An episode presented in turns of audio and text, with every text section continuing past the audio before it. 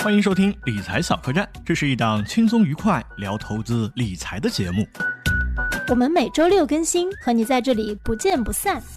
大家好，我是小罗。大家好，我是诗诗。好，又跟诗诗见面了。这一期呢，我们两个人会围绕一个话题来探讨一下最近我们的所思所想。诗诗，我最近有很多故事想要分享，关于你今天说的这个主题。那你告诉大家，咱们今天聊的是什么主题？咱们今天聊的是省钱重要还是赚钱重要？因为大家听到我们这一期播客的时候，正好是双十一的当天。我一直觉得这个话题对所有人来说，它似乎有一个显而易见的答案。我相信省钱还重要还是赚钱重要，每个人心里都有个答案，而且非常明显。听了之后马上就能回答。你对于这个话题，你的第一印象、第一感觉是什么？我年纪小的时候觉得赚钱重要，现在觉得省钱重要，是不是很真实？我就觉得很真实。嗯嗯嗯，是，就是有一个观点是这么说的：开源和节流嘛。当你发现你没有办法开更多源的时候，就节流。所以你今天给大家主要传递的想法是什么？就是多省点钱吗？还是说在不同的年龄段，然后去？采用不同的思维方法去对待自己所赚到的钱。我觉得今天还是想分两块分享一些小故事给到大家。其实今天也就是和小罗聊聊最近发生的一些故事。然后我觉得主要是从啊省钱、省钱和赚钱两个维度，我们可以都聊聊嘛。就我确实是有一些最近省钱的心得，可以先跟大家聊一聊。嗯，投资的话，这方面也是属于赚钱的一个范畴。我个人对于这一期播客的期待，也是我想和你请教一下，就是在职场上，尤其是像你说的，当你劳动力提升的这个。门槛还时间空间还长一些的时候，就没有空间的时候。哎哎，好的好的，先说有空间的时候。我们开这第一个就开始，还有第二个就是第二个，你说。我看你准备的这个大纲，说你最近这个投诉你的领导了。好家伙，这个很刺激啊！你怎么能把这个彩蛋先放出来？对，这个我们后面也好好聊一聊。那现在先按照你准备的大纲，第一个开始省钱。好，省钱这一方面我们来聊一下。嗯。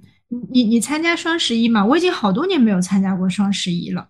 嗯，简单的回答，我不参加双十一。如果要展开回答的话，我在拼多多上每天都过双十一。呃，我手机差点掉，原来是这个样子。我我先讲一下说。我自己的省钱心得好不好？因为我们在上一期，你你也知道，我从小是又有一些大手大脚的毛病啊。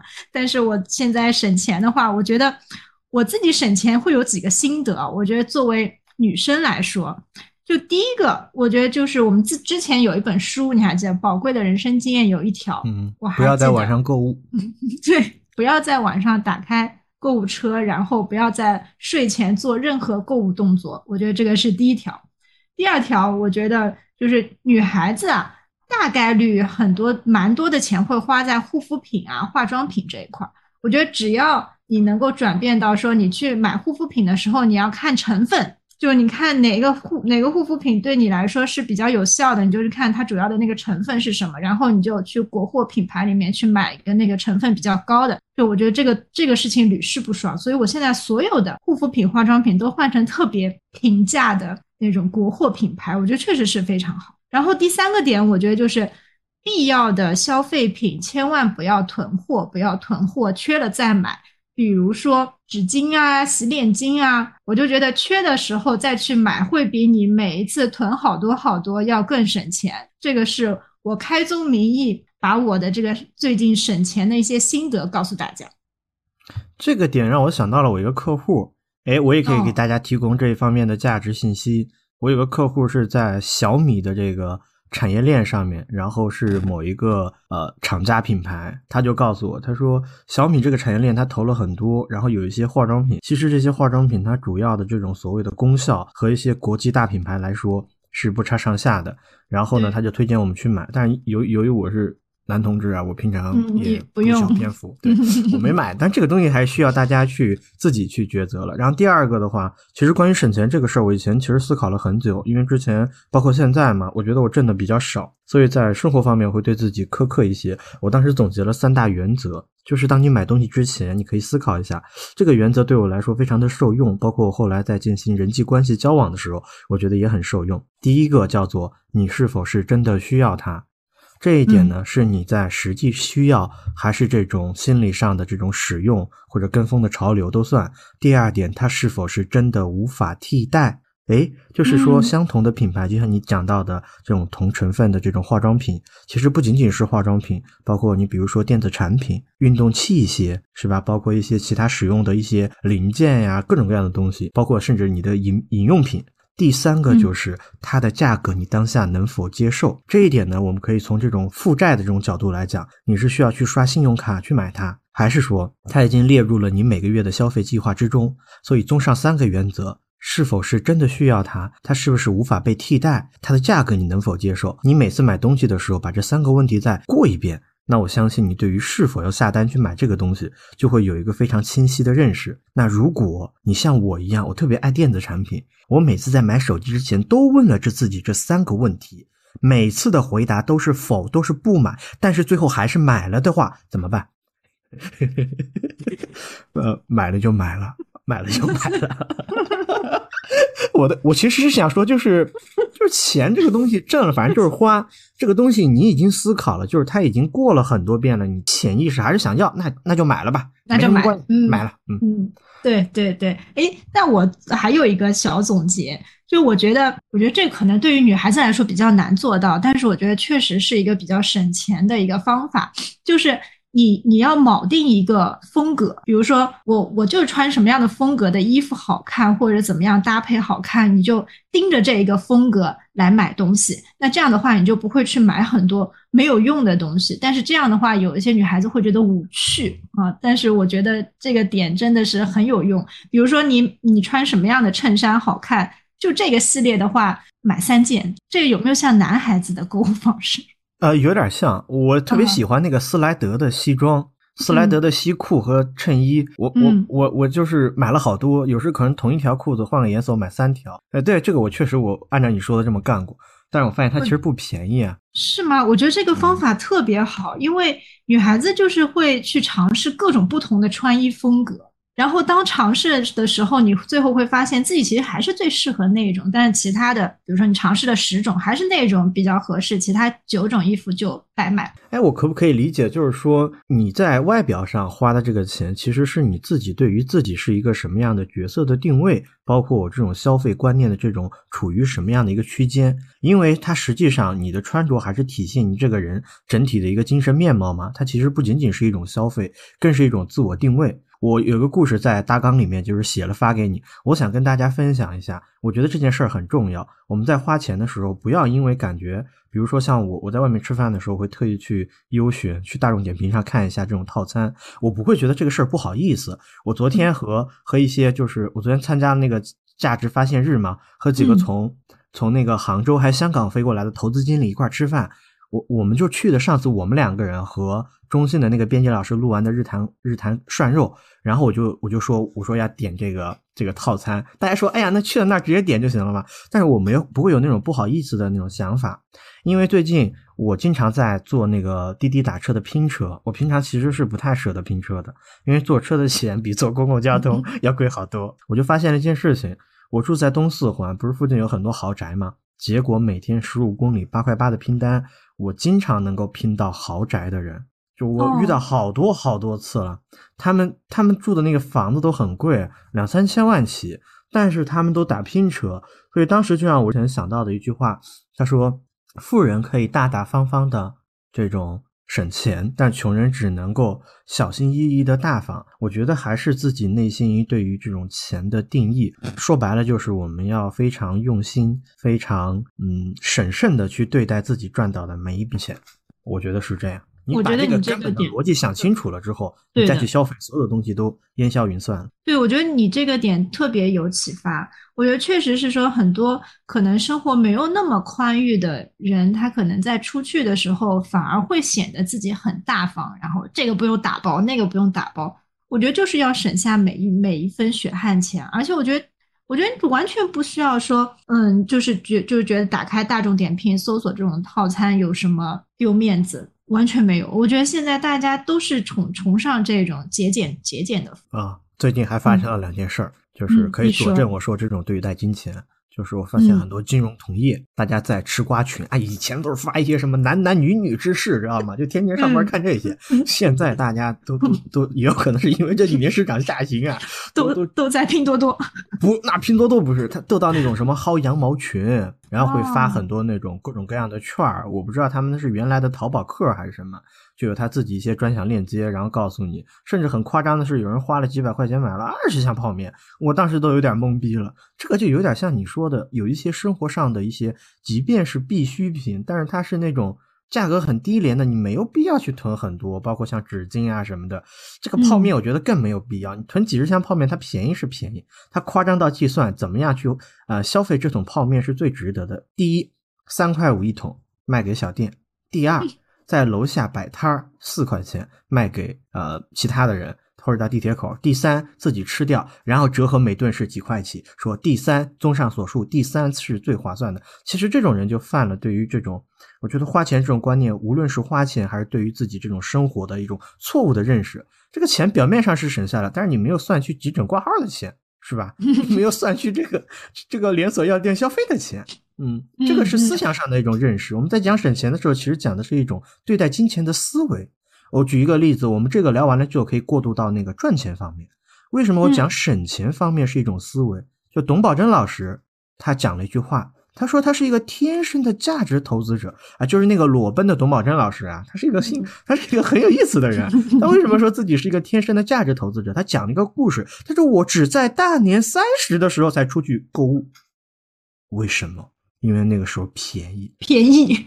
但是有很多人不理解，他觉得不应该这样。只不过是董宝珍老师，他觉得这个跟他自己的需求是契合的，他不需要去赶时间，不需要怎么怎么样。所以这种消费其实不仅仅是在当下买一个什么样的东西，用什么样的钱，他还综合了我对于时间、健康，对于我对于其他方面的这种精力的这种消耗的一种比较。所以省钱是一门大的学问，它是一个非常重要的一种思维，一种赚钱的方式。它从表面上来看，有钱的人，他对于钱的这种珍视，他拼车的这种行为，金融同业。这种薅羊毛的办法，对吧？他时刻的体现出来，为什么他现在这么有钱？是因为他跟你想的不一样啊！我觉得这个很有意思。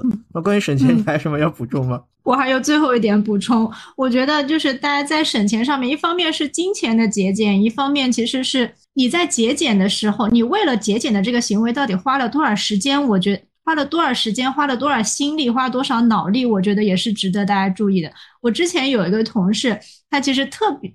特别的喜欢去计算那些小便宜，但是后面当他赚了一些钱之后，他告诉我一句话，他说：“嗯，我觉得我以前做的，嗯，最最不划算的一件事就是就是节俭，就是到处找各种节俭的方式，找各种优惠券。但是你会发现，说你在上面花的时间特别多，就像你那个金融同业买了那么多箱泡面，你且不说这个急诊的费用，就是你花在。”思索这个怎么能够把这三把这这些泡面卖到三块五这件事情上，你就花了很多的时间。这样的话，你的想法或者说你看待事物的点会越来越小，越就就格局越来越小。其实反而对自己是不利的。我觉得这个可能大家也是要注意。你在省钱的时候也没必要省过头。我这我我其实最近我们碰到有一个客户，有一个线上的客户，你知道我们互联网平台都会有一些。新客的福利啊，或者说一些什么优惠券啊之类的，你知道吗？他就拿着一百多万的资金，每天在那薅，每天薅，每天下一一百多笔单都不止。但是每天其实赚到的钱并不多，所以我们都在那很疑惑，就是这种节俭，我自己觉得本身不是节俭。就我觉得这个点也可以过渡到，就就赚钱，到底赚什么样的钱？嗯，我我觉得还还是大家得要思索一下。关于省钱这个，我们两个人其实讲到最后的本质是一样的，对待这种钱的这种思维。因为用最后用一句话来收尾，这也是凯文凯利上呃一千个宝贵的人那个宝贵的人生建议里面的一句话。他说：“你买一个东西，最后付出的钱其实是这个标价的三倍。”哦，这个确实是值得思考。这句我我倒没有看到，但我觉得那本书真的是越读越有意思。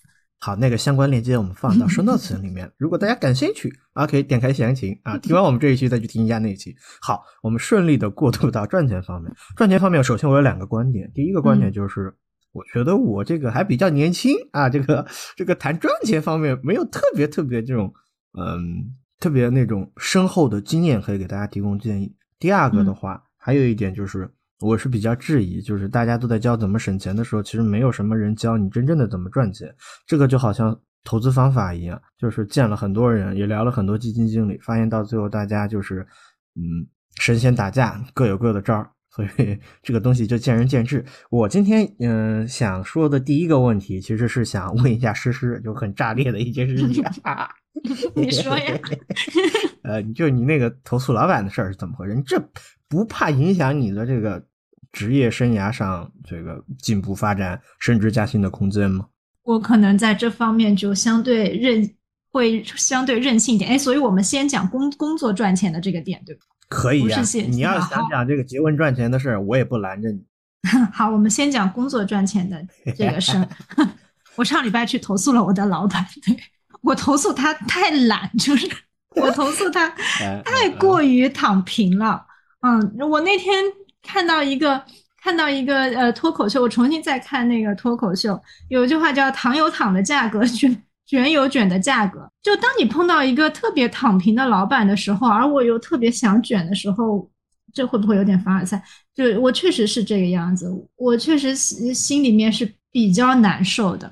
因为我觉得还是短期利益和长期利益的一个问题，就是当你碰到一个嗯比较躺的老板，可能比如说我我躺着对吧？我躺着我也很舒服，我在公司也工作了那么多年了对吧？也没有什么太大的一个危机，但是他对你的长期利益是嗯没有没有没有没有好处的呀，就是你每天接触的人、接触的事儿、做的事儿都变少了。但是我的时间还是一天一天花在上面，所以我觉得，所以我就忍忍忍不了，忍不了了，所以我就跑去投诉。我想问一下结果，呃，那大 boss 在你的这个工龄和在岗位比你重要的人之间选择了什么？他给你的反馈是什么？他给我的反馈是，嗯嗯，我的领导已经五十多岁了。然后呢，嗯，我觉得他讲的也很有道理，就是，嗯，每个人都有自己的，嗯，能力比较强的地方。那那他给我讲的是说，嗯，我的领导能力比较强的地方是在于他的逻辑非常的深度，就是他在思考的时候，他的逻辑非常的深，因为他是做做 IT 开发出身的，就是纯理工科出身的。但是确实他会也会有一些懒散的毛病，但。他给我的我的建议是，首先尊重 我，我觉得，我觉得，我我我觉得，就我觉得是有道理，但是这个事情并没有 结果，但是本身我做这件事情可能就是没有结果。好，除了这个首先尊重之外，老板还讲了什么吗？其实我们也想，就是作为职场小白，无论是我还是听播客的朋友，或许都会有你这样的感受。老板的反馈对于我们接下来工作也是至关重要的，你可以拓展继续讲一下吗？好，老板就先讲说，那他的他在这个岗，他在这个岗位上面，他的这个深度逻辑的这个点是非常适用的。就我觉得在老板的呃这个布局里面，他会有自己的一个布局，什么样的人放在什么样的岗位上，那所以他觉得他在这个方面是合适的啊。但是呢，呃，人难免会有一些各种各样的一些缺点也好，或者是其他也好，那在其他的部分，他是会觉得说，呃，只要你们两个在工作上面还是能够继续推进，那在一些点上面，如果产生的分歧，可以再向上一级啊。如果没有产生分歧的话，呃，就就就是说，他如果不是很干涉我卷，那我就继续卷。其实确实是没有太多的一个结论，我也在思考说，呃，这个事情本身的一个意义在哪里。但是我一直觉得，怎么说呢？说这个有点矫情。我觉得我就是会有一些职业正义感的一些表现，可能是因为我没有拖家带口，所以呢就会活得比较自我。但本身这不，我不知道这是不是一件好的事情，或者说这件事情，我首先我不在于说他。对我的职业发展或者是是怎么样？因为本身我也评估过这个事情，他只是反馈一个情况或者寻求一个帮助。我觉得这个帮助我也得到了，我也不觉得说会有在我们公司的氛围下面不会，应该不会有其他负面吧？就不会收拾你是吧？我我等 等我看看，等我看看今年这个年终奖没有奖金。我觉得诗诗你这一点分享的真的很好。呃，我想请问一下，就是咱们在听播客的朋友，你们有没有跟诗诗有一样的一种同样的感受？你们是不是对自己的，比如说一些直接的领导有这样的一些感受？如果有的话，欢迎把你的评论写在留言区，让我们也看一看，让我们共鸣一下，好不好？我之所以这样说，是因为我有一个感同身受和一个认识，加一个反问。我想先说第一个感同身受，用一句话总结就是：我曾经替我的老板操心，他该给别人发多少钱，他该给我的每一个领导发多少钱。就诗诗应该知道这个事情。我们俩都是这样事儿事儿的。我我觉得我跟你很像，就是我也很卷。我觉得我有我有一些领导卷难受。对，还好这个播客现实就知道公司的比较少。我大胆的讲，有些领导我觉得他。你觉得你那个领导比较懒散，我觉得我那个领导也是比较懒散。我觉得他 他没有做什么事儿，他没有做什么事儿，但是他有相当的地位。那你说他可能不不能说太细，不然大家猜到。不能就反正就是同样的。但是我觉得他在这个工作的内容上面不够多，然后工作的嗯深度不够深。当然了，岗位不同。岗位不同，所以但是我当时就很天真的，我甚至替我的领导去操心应该发多少钱。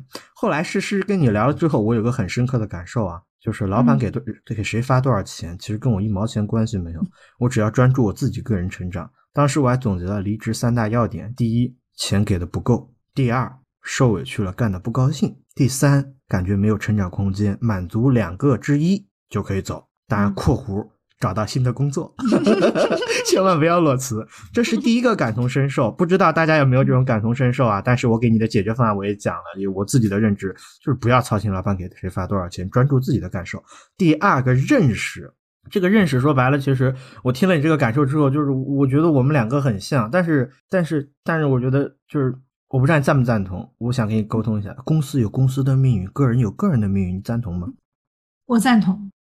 就是老板对了你的反馈之后，给你无论是什么样，他维护谁或者做什么还好，公司是有公司的命运，你你做不了啥，嗯，你也没什么股权。说实话，你要有的话，你不用笑，这实话。你要有的话，我非常赞同你据理力争，因为对吧？嗯嗯。但是我觉得，我我其实觉得，大家可如果碰到同样的情况，你在评估说，哎，我反馈了对我也没有特别大的。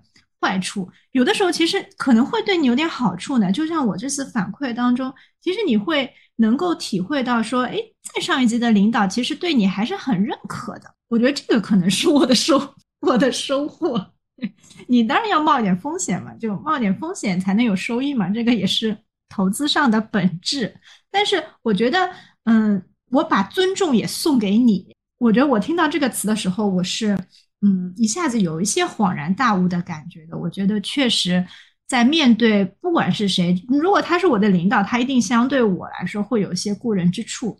那首先得尊重。第二个呢，因为我可能确实我深度逻辑思考的能力是不够的，所以我可能看不到他的深度思考逻思考的这个这个优势在哪里。所以有的时候，嗯，或者说比如说你你的领导，他他可能会在一些地方相对于你来说会。这个才能上面会比你更厉害，但是你可能看不到他，所以我觉得本身这一次的交流也会给我有一些新的认识。朋友们，我觉得诗诗好聪明，他好像就是早已经想好了这场战役到底会损失哪几个小队，然后有针对性的去试探的打了一场这场战役，然后在领导面前已经表现出了这种英勇无畏的这种感觉。战斗是否胜利不重要，但是领导知道，好家伙，这个团队长能打仗。啊，这个对于诗诗来说，他很聪明，他的目的已经达到了。但是诗诗，你刚刚讲的那一点呢，和我刚刚说的三个点，一个感同身受，一个认识，和最后一个反问，那个反问是相对契合的。你知道我要反问什么吗？什么？就是大家都可以猜一下我要反问什么。关于就是对领导，我要反问的是，如果这个领导在你眼中这么不堪，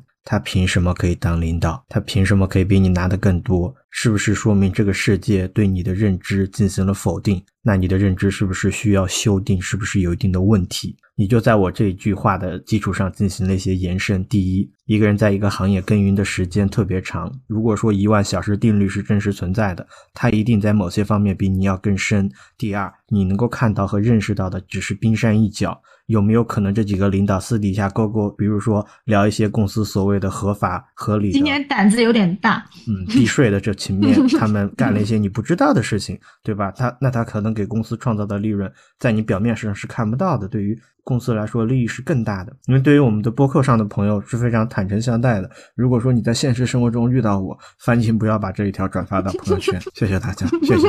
所以我综上所述的话，在工作中赚钱，我只我总的总结。其实，嗯，因为行业上的不同，我们没有办法给你一些具体的一些分析和感受。例如说，你在初入社会的时候。你的家庭、人脉背景、你的师兄师姐，甚至你的呃教师给你的一些能量的辅助，包括当时几年社会的变迁、经济的变化，你自己个人机遇，它都有非常非常重要的这些因素在里面。我们能给你的是一些认识上的思考，在公司中不要把自己单纯的看作是一个螺丝钉，而更多的是要汲取能量，让自己在公司中茁壮的成长。另外的话，就是人都是相同的，诗诗有这种卷的意识，对于领导有一些想法，我也有。那我相信听播客的朋友，如果你是一。一个健康、积极向上的人，那你肯定也有。如果你没有，不代表你不健康、不积极、不向上，代表你比我们更会享受生活。如果你有这样的感受，也可以回复给我。因为前几年我觉得我是一个不太会生活的人，虽然说我依靠这种不太会生活攒了一点点小钱，但是通过这几年股市下跌，我都还回去了。对我对你的反问，其实还有一个嗯补充，就我觉得这四个字就是均值回归。其实我们也可以过渡到投资这一块。我觉得人就你会觉得说，哎，他可能赚的比你多，对吧？你怎么怎么样？嗯，但他年纪也比你大呀，对不对？就是就是每个人都有均值回归，在这段时间，他有可能某些人是高估的，有些人是低估的，但是我还是相信这个均值回归的这个逻辑的。对，不能不能再多说了，再多说这期播客万一传出去了，我们俩。呃，我我我我没有太懂你这个均值回归的意思。你的意思是说，人在工作上赚到的钱，长期来说，呃，是一致的嘛？就像那个劳动力曲线一样，大家可以想象，在你面前有一个起点，有一个 x 轴和一个 y 轴，然后在这个中心点是一个起点，这条线呢开始向右上方开攀升，攀得越高呢，这个收入就越高。然后呢，横轴在你二十五岁或者三十五岁的时候，它从一个缓慢的一个向右上方攀升的一个角度，突然变得急剧的向上。当你到三十或者三十五的时候，达到最顶峰，然后急速的下落。有的人失业了，代表直接落到零；那有的人在一个岗位上没有得到很好的发展，行业没落，公司没落，就会慢慢的、慢慢的滑到最底层。我这样的解释，你觉得是符合你刚刚描述？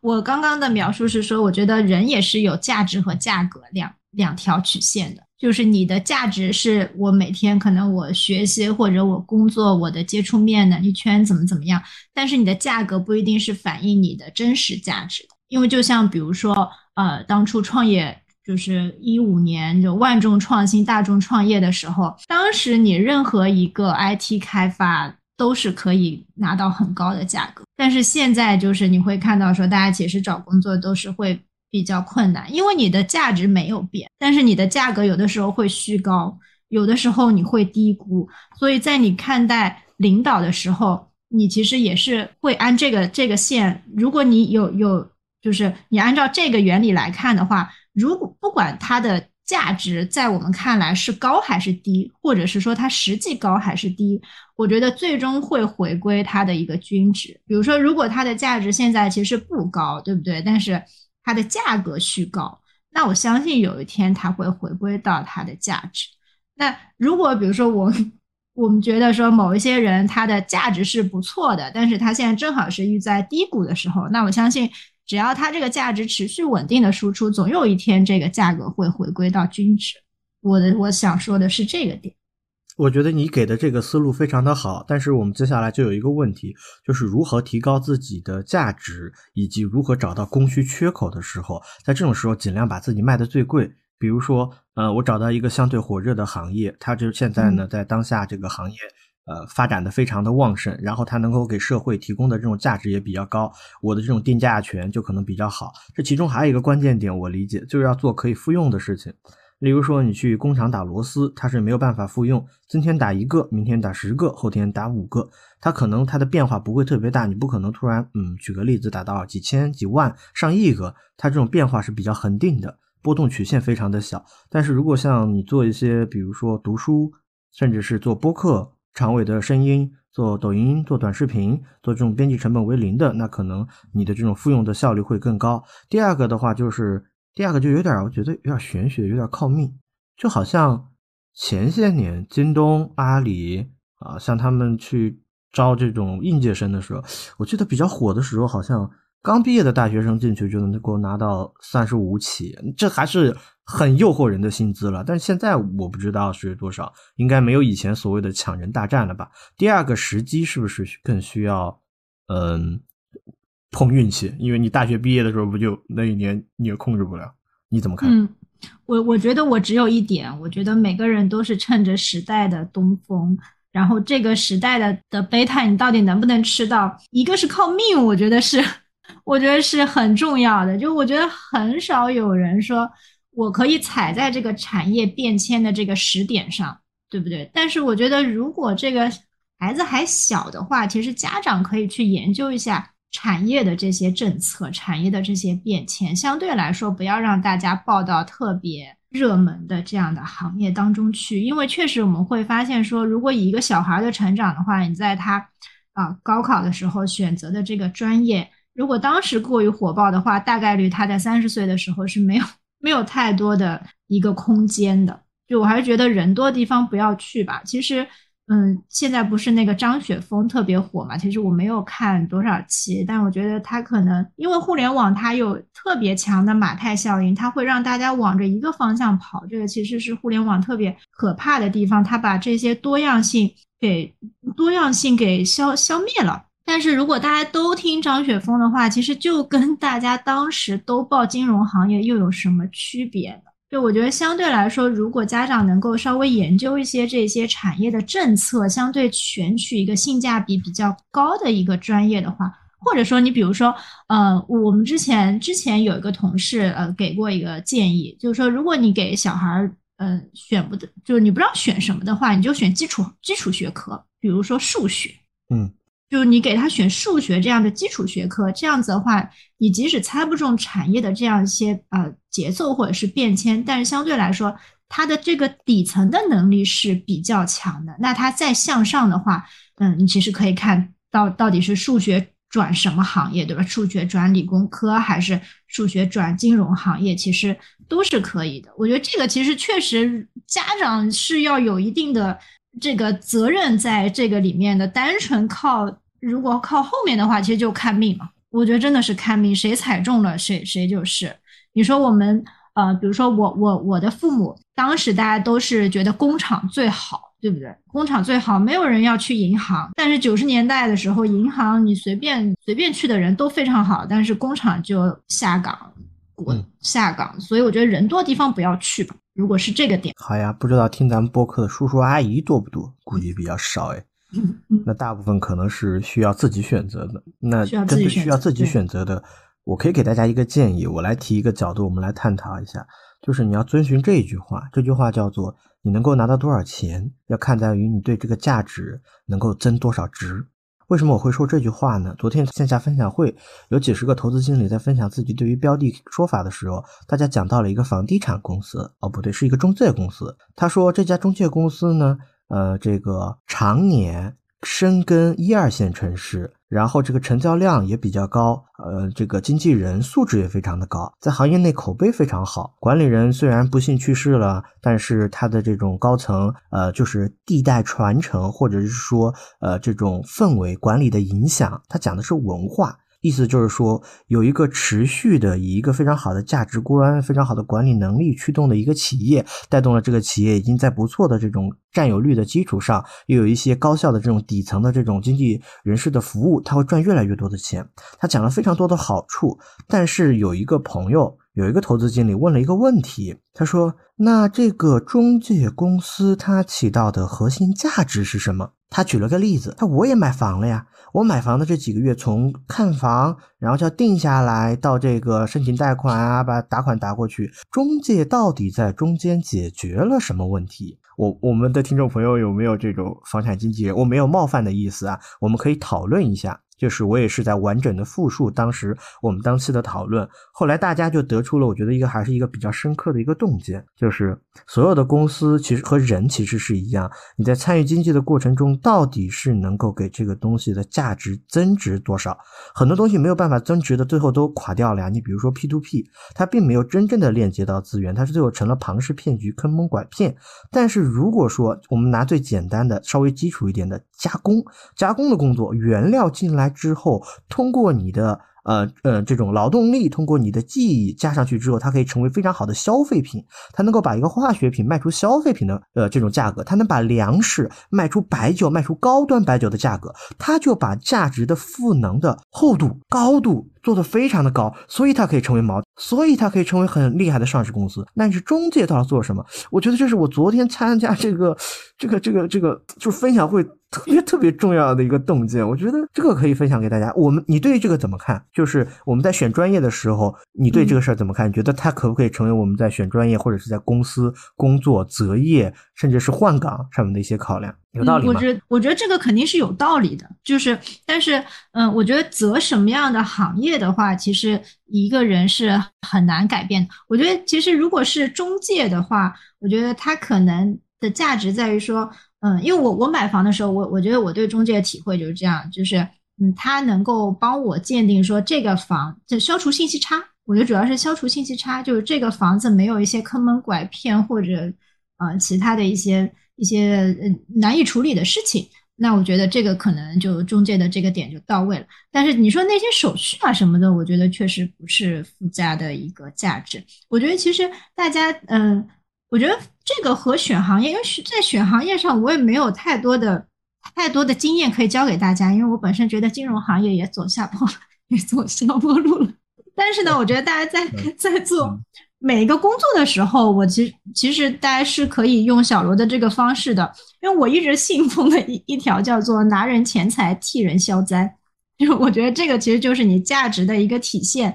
首先，我们在做这个工作的时候，到底给给给上级、给评级或者给我们的客户产生什么解决什么问题？对你首先解决什么问题？其次，如果这个问题大家都能解决，那你在解决这个问题的时候，你的差异性在哪里？贝塔是你解决这个问题带来的价值大不大？那这个其实是决定了你的一个可能你的价值的一个一个贝塔。那其次是说你你就是你解决这个问题特别厉害，人家都要找你去解决这个问题，那你就会在这个贝塔上面加一个阿尔法。嗯，我我还有一点我想请教一下你，就是我们在工作上赚钱的这个方面，大家有一个问题，或者说我有一个问题，呃，就是这个问题，呃。我觉得，如果说没有学习成长进步空间怎么办？前段时间有个朋友问了我这个问题，他觉得，嗯，他的项目经理不带着他去做任务。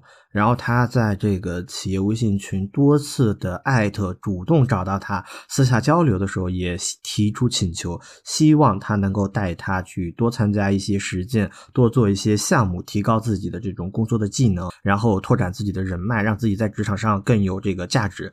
当时他这个就是领导，可能我不知道是怎么回事啊，有有没有完全跟我说，我也不清楚有没有什么内幕啊，因为然后他就讲，他说别人不太愿意带着他。我后来给了他一个方案，或者说一个回答，我觉得很残酷。这也是我这两年认识到的。我说公司花钱 请我们来，不是培养解决问题。对对对对对对对，哎，这个我还不太敢，不太敢直接说。我不知道这个想法对不对。因为我觉得这个想法是挺对的，因为我我我其实带人嘛，然后带人其实也带了几年了。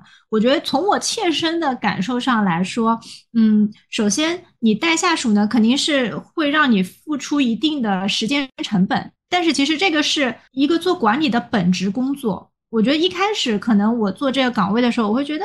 很累赘啊，就是嗯，我要去带他成长，然后我带他的这个部分呢，其实这些嗯这些工工作就是怎么做，其实我都知道。但是我觉得嗯这个东西嗯一方面呢，他应该是一个做管理的人，你应该去带人，因为如果你不把人带起来呢？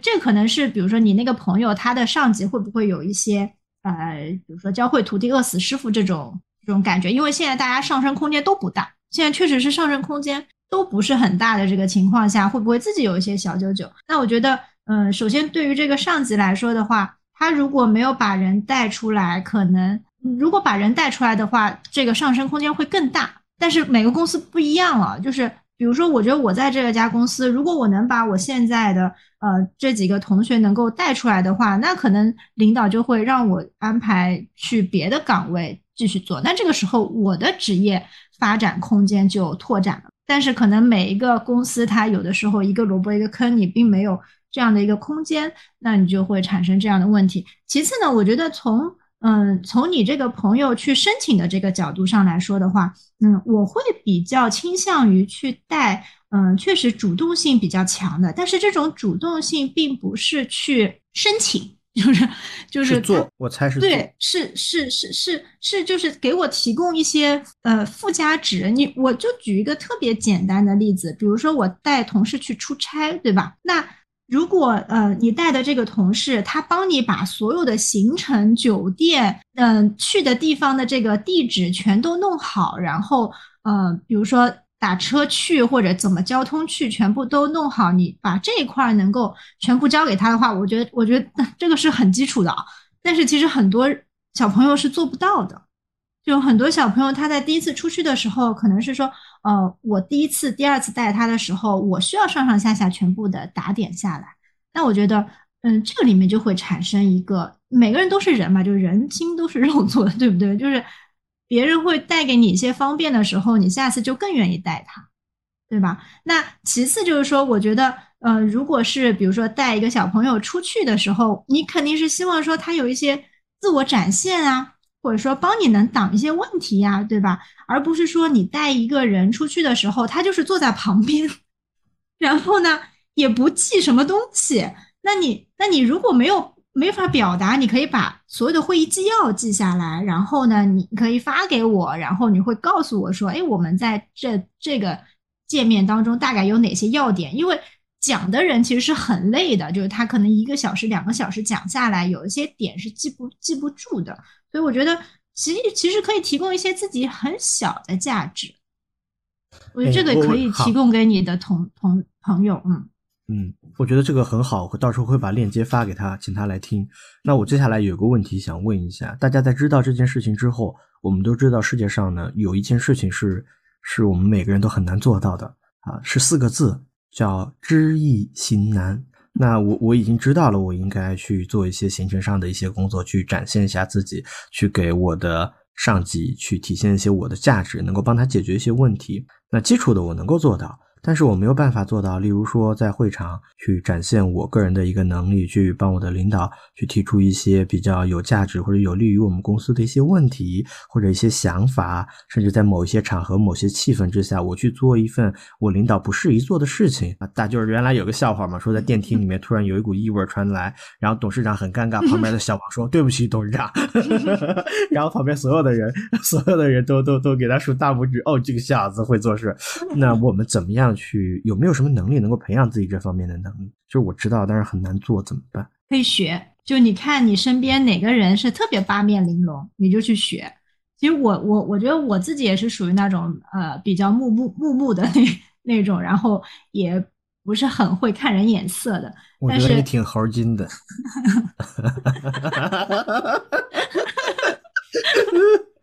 我我在你这个年纪的时候，嗯，好好，就是我我觉得可以去学一学，因为现在大家确实有的时候，嗯，有点端着，并不是说你就是伺候上级啊，就是大家要摒弃这个观念。就像我们说，我们呃请客户吃饭，打开大众点评不是什么丢脸的事情，对不对？那你你去能多做一点，帮着这个上级去安排一点其他的事情，就算是端茶。递水也不是什么丢面子的事情，大家都是这么过来的嘛。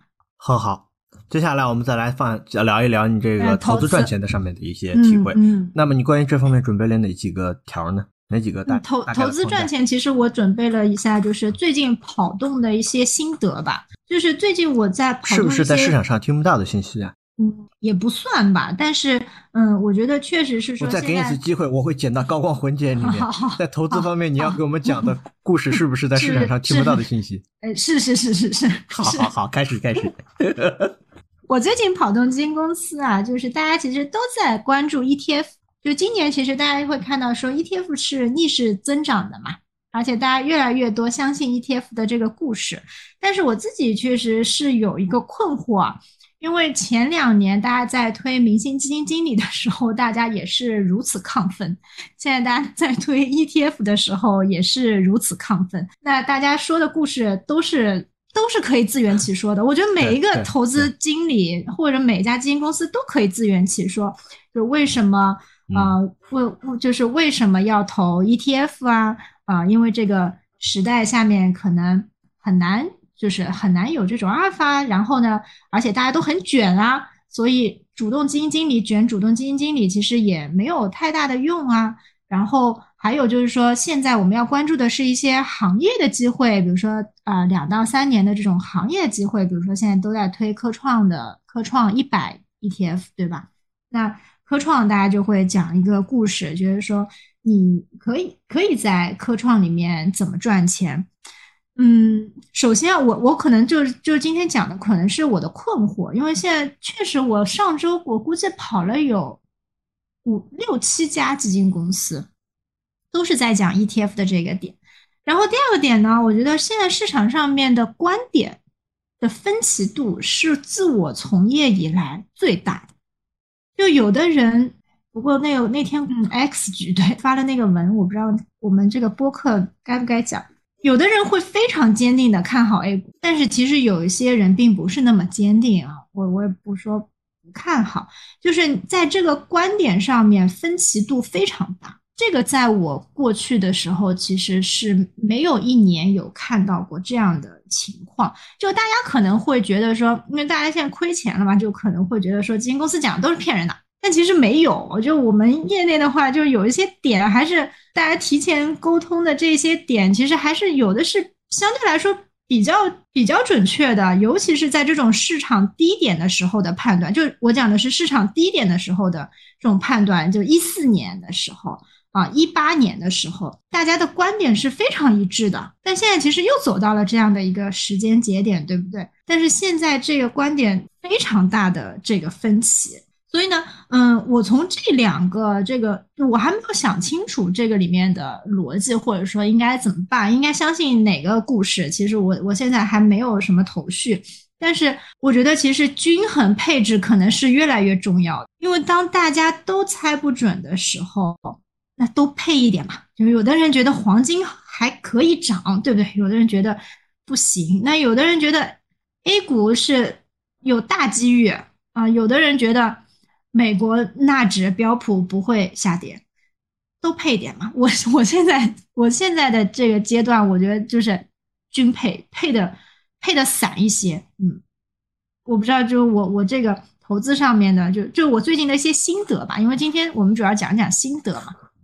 嗯，就是你提出了两个问题嘛。第一个问题是基金公司现在在狂推 ETF。就像两三年前大家在推主动基金经理的时候一样的狂热。第二个问题就是现在有一些人，嗯，特别的看好，还有一些人旗帜鲜明的看空，甚至还引起了 X 局的一些发文的警告。那我觉得我先回答第二个问题，我们怎么看待分歧这么大、这么大的一个市场，这么这么大一个分歧，我们怎么看这件事儿？在讲我的这个想法之前，我想给大家分享一个采访的内容。这个是原来有一个记者采访格雷厄姆的时候。问了他一个问题，啊，那个人说：“他说，请问，呃，如果他说，请问啊，您是怎么判断这个价格最终会反映价值？试试猜一下，格雷厄姆怎么回答？没有看到过。嗯，没关系，因为我也是听别人说的。中间可能是有一点点改动，但是我相信这个答案是很有很有价值的。格雷厄姆说：“我也不知道。”嗯，但是。价格一定会反映价值，然后非常非常巧妙，非常就是妙而又妙的一件事情，嗯，就是嗯，有一年就国内的有一个媒体媒体做媒体人好像是还是什么，我昨天跟他见面，但是我不知道他是谁，也不知道他身份，实在不好意思。就我只知道那个事实，他去采访了芒格，他问了芒格一句话，也是同样的问题。芒格的回答是什么呢？芒格的回答很有意思，因为大家看见了价值，所以价格反应了。就是为什么有很多东西从低估到高估，或者说合理的这种价格，我们假设啊，它的内在价值是恒定的，是不变的，且是被市场能够一部分人是正确认识到的。在当下，某一些人说这个东西低估了，但是他又无法保证什么时候它能涨起来，因为这中间需要有大众统一的认识。那你想，这么一个社会，现在信息差很小很少，人的学习能力很强。知识也很多，观点、手段都很多。统一一个认识，对于一个东西的这种统一的价值认识，让从而让它反映。价值和涨起来，就包括银行啊，就是我提到这些话是一个对老师反映银行的时候讲，因为它的 PB 这么低，包括它每年确实有这么多盈利，但是大家也提出了很多问题，在资产端的一些问题，包括一些体制啊这些方面的问题，导致现在市场没有一个共识，价格不能够反映价值。但是芒格说的那句话就很正确啊，因为大家看到了，所以我总结我刚刚。呃，两个转述的采访两位名人的这个回答，其实就在于一当所有人看到了真正的价值之后，才会变得统一方向且明晰。但是在当下，我觉得是一个非常好的机会。为什么呢？我很想问试试一个问题。嗯嗯，你觉得以合理的价格买入优秀的公司？或者说以合理的价格买入一个不错的资产，它未来能不能够物超所值的资产啊，有用的资产或者怎么样？我们给它定义，反正就不能是个差的资产。未来能不能够有非常好的超额收益？就我们三个定量：第一个，我们确定下来是合理的价格；第二个，它不能够特别差，它可以特别优秀呢，也可以比较平庸，也可以中不溜秋；第三个就是一定要是非常优秀的超额收益。你觉得可以吗？理由是什么？你要讲理由。就是花比较现在比较低的价格，你能够确定它可以这么说，也可以这么说，合理嘛？合理肯定是低的嘛？对对，然后相对优秀的，我我觉得是可以获得超额收益。好，这个东西没有什么答案，我我也没有冒犯大家的想法，我说说我的想法，就是没有，不可能。那为什么？为什么？价格都已经合理了，凭什么有超额收益？价格都已经合理了，所以你的合理超额收益啊，所以你的合理并不是便宜。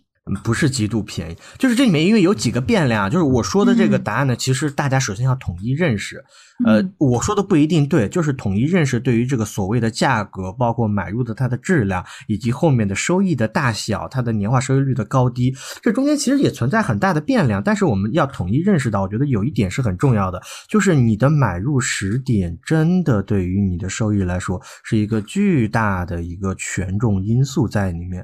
例如说之前有很多人讲说这个公司它的成长性非常的好，但是你买在高点之后，你就会发现需要一段时间，甚至需要非常。时间长的时间来消化它的变量，因为有一句话大家都算是都认同吧，就是嗯，一个公司的价值就是未来长期自由现金流的折现嘛。几个关键因素，第一个长期能存活多久，第二个是折现，第三个是折现的这个利率是多少。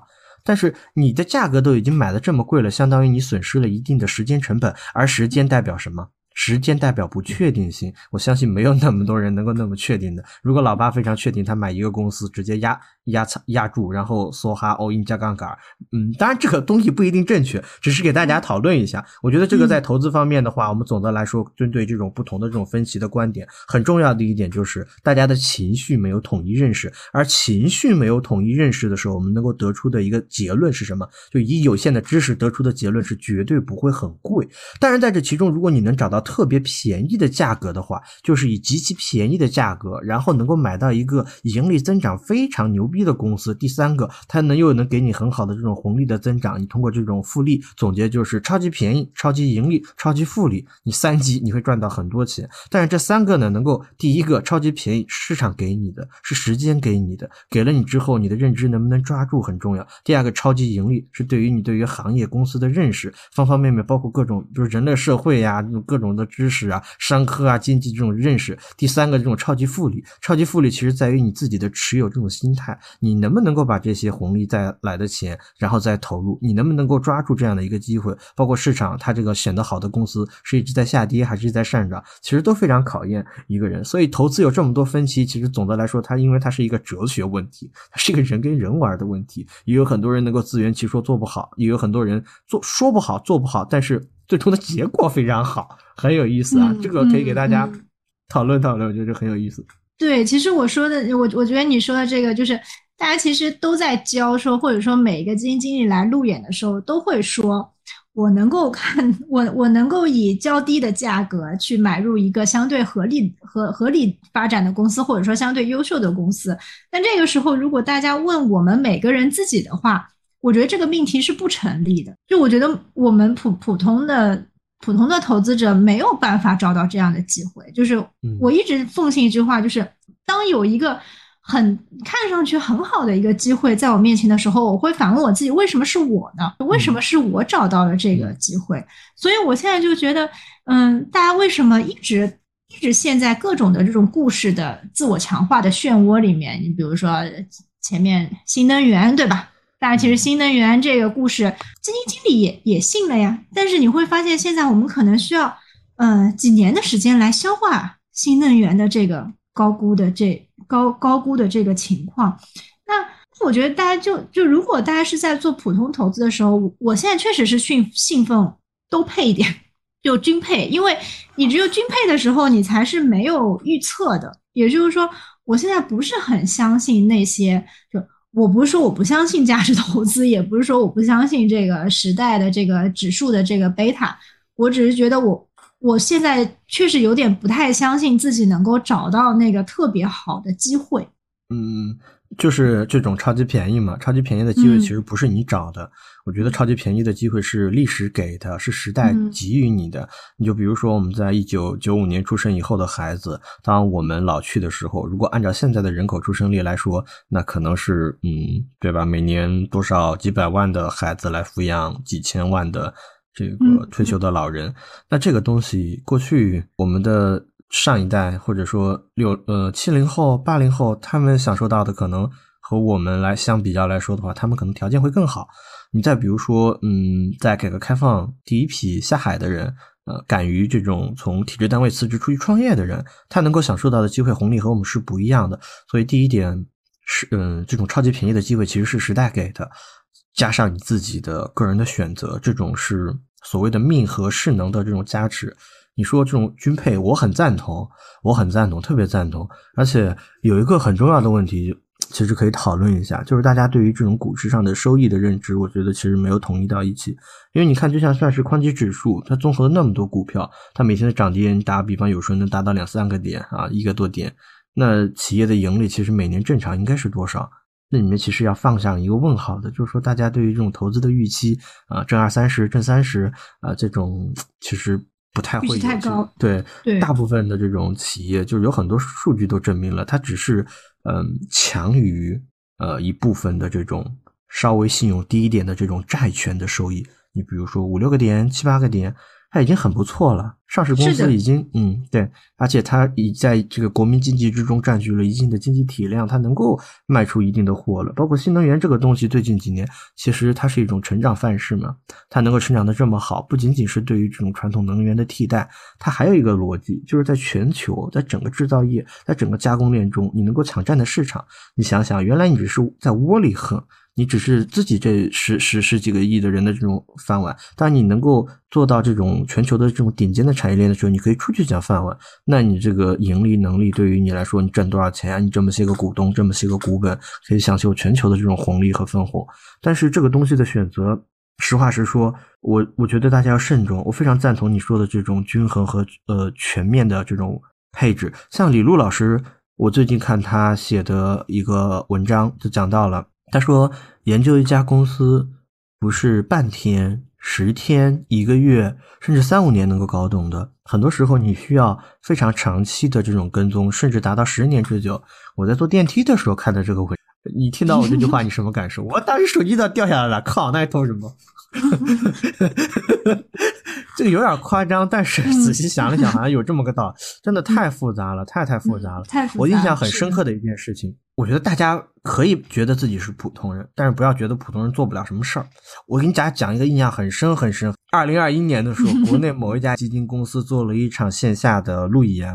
当时我们去参与了啊，当时阵仗搞得很大，直播间那种布置、租的棚 啊，这个一个基金经理和食品饮料的首席来讲对于食品饮料的看好。你想在二零二一年七八月份的时候，嗯，当他们当时的一些判断和结论，我们放到现在来看，这三个字就扯犊子嘛，就真的非常扯犊子嘛。但是这些人在过去几年市场给他的认知就是，嗯，你比如说。几连冠怎么怎么样，怎么怎么样，基金经理啊，又是高知啊，怎么怎么样？但是不能说他比我们强不了多到哪。我想说的就是，很多时候到最后，其实投资需要的是一些基础的认识，一些基础的认知。当你以一个非常贵的价格买入的时候，你本身就像诗诗说的，你是一个弱者的思维去买的时候，那你需要付出的这种。机会成本其实是很高的，因为你的买的特别高估，你的市盈率高，这个市盈率就隐含的这种背后的成本，就是你持有多少年收回你的成本。那理论上那么多年你才能够收收回你的成本，你失去了这么多年的机会成本啊，这个是非常重要的一个问题。当然，每个人对于这个问题的看法不一样，所以我总结来说，就是其实还是那几句话，就是你只要在自己的能力圈之内，你觉得均衡是你的能力圈。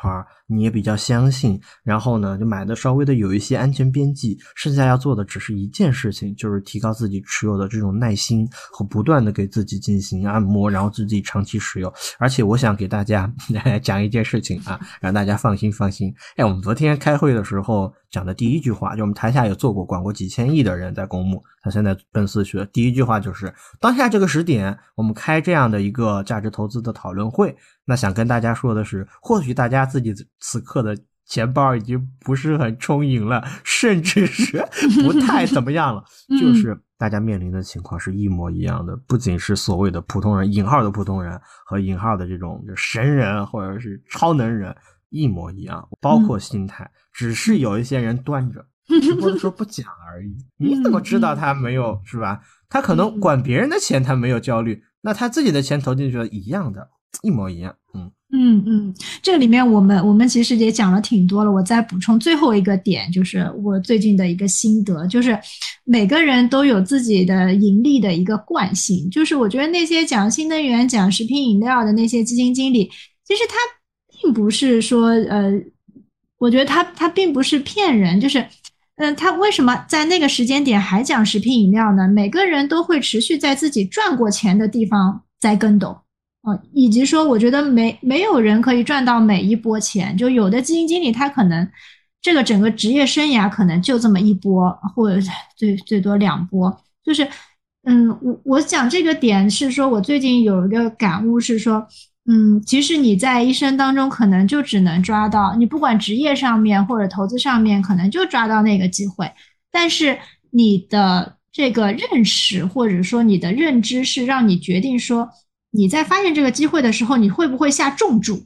因为我觉得，如果是真的是就普通理财，我觉得大家现在预期就是要放低的。就像我说的，均配你可能年化放到五六个点，我觉得也是合理的。但是如果你真的是要赚大钱的话，我觉得千万不要去追每一波风，就每个人追到这一个一个风口，其实你如果要下重注的话，你才能够翻身。就是这个东西，其实。风险是挺大的。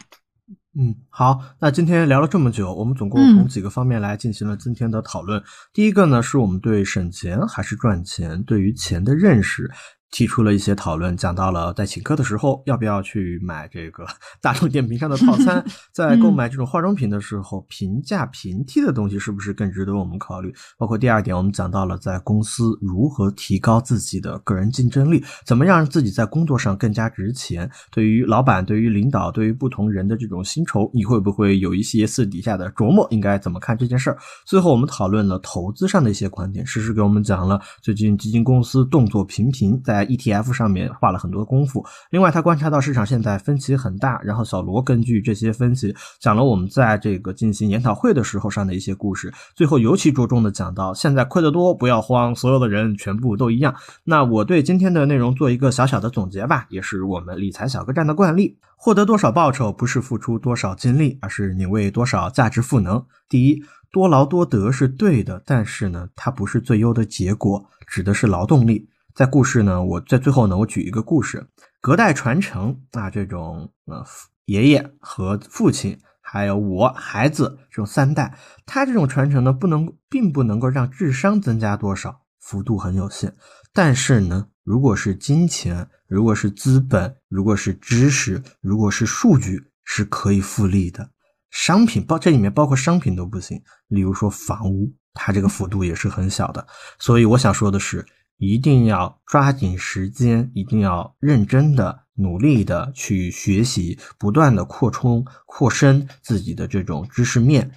对对，你就就就是你刚才说我们不断学的学习，我觉得确实是做播客。应该快一年，快一年的时间了，成长很多。但是有的时候你在学习的时候，有一段时间会学到迷离，或者是会可能我们会有一些偏离。那这个其实也是我们比较真实的一个学习的经历吧。我觉得大家一起一起一起成一起成长，或者说我们做这个播客，就是希望能够逼迫自己。啊，做更多的学习，来做更多的输出，我觉得这个初衷还是不变的。那我来做一个一个总结，我觉得就一个点，就当你听了刚才小罗的总结，并且觉得自己已经足够努力之后呢，请你记住啊，钱财乃身外之物。我想扣一下 题。我操！我操！我操！那白聊了是吗？就是搞钱的目的白聊了是吗？不管是省钱还是赚钱。尽人事就可以了，但是我觉得确实，我也是从最近的一个呃，就是心得体会来的，就是我们上一期讲父母，对吧？嗯，讲呃父母的这个事情，但其实我们上一期对对对，我我感觉我们的呃这个收听量特别不好，可能确实我们的那个播客的听播客的朋友们都很年轻啊，但是我确实觉得说，呃，在我的小时候，因为我我父母生生我的时候还是。相对比较年轻的，可能当当时他们也特特别年轻，也不知道怎么教育小孩。当时其实，呃，我记得我爸妈就是从来没有送过我上学或者是放学的。然后呢，我其实自己就挺独立，我没有怪他们说没有送我上学放学。但是你知道吗？现在我每一次双休日回家的时候，我爸爸都会在小区门口等我。就我觉得这个事情就，嗯，让人就是怎么说呢，还是特别特别。感动的一件事情，你会发现，哎，爸爸变了，就是爸爸需要我了。所以呢，我现在其实会呃加，就是呃就是把回家的频率会拉得更高一些，因为我以前可能啊两周或者说一个月回去一次，但是我现在争取。我每周都可以回去一次，但是你会发现每一周，嗯嗯，你爸爸都都会每每天就是或周六的时候问我起床了没有啊，什么时候开出来啊？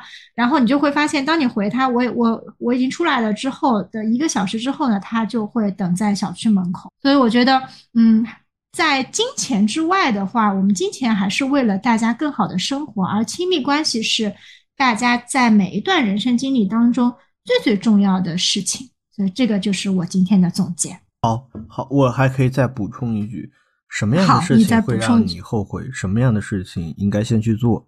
这个事情就是，如果你当下不做，未来做不了的事情，那你就应该优先考虑去做。嗯，好的，谢谢大家，谢谢大家，再见，再见，各位，我们下周六再见。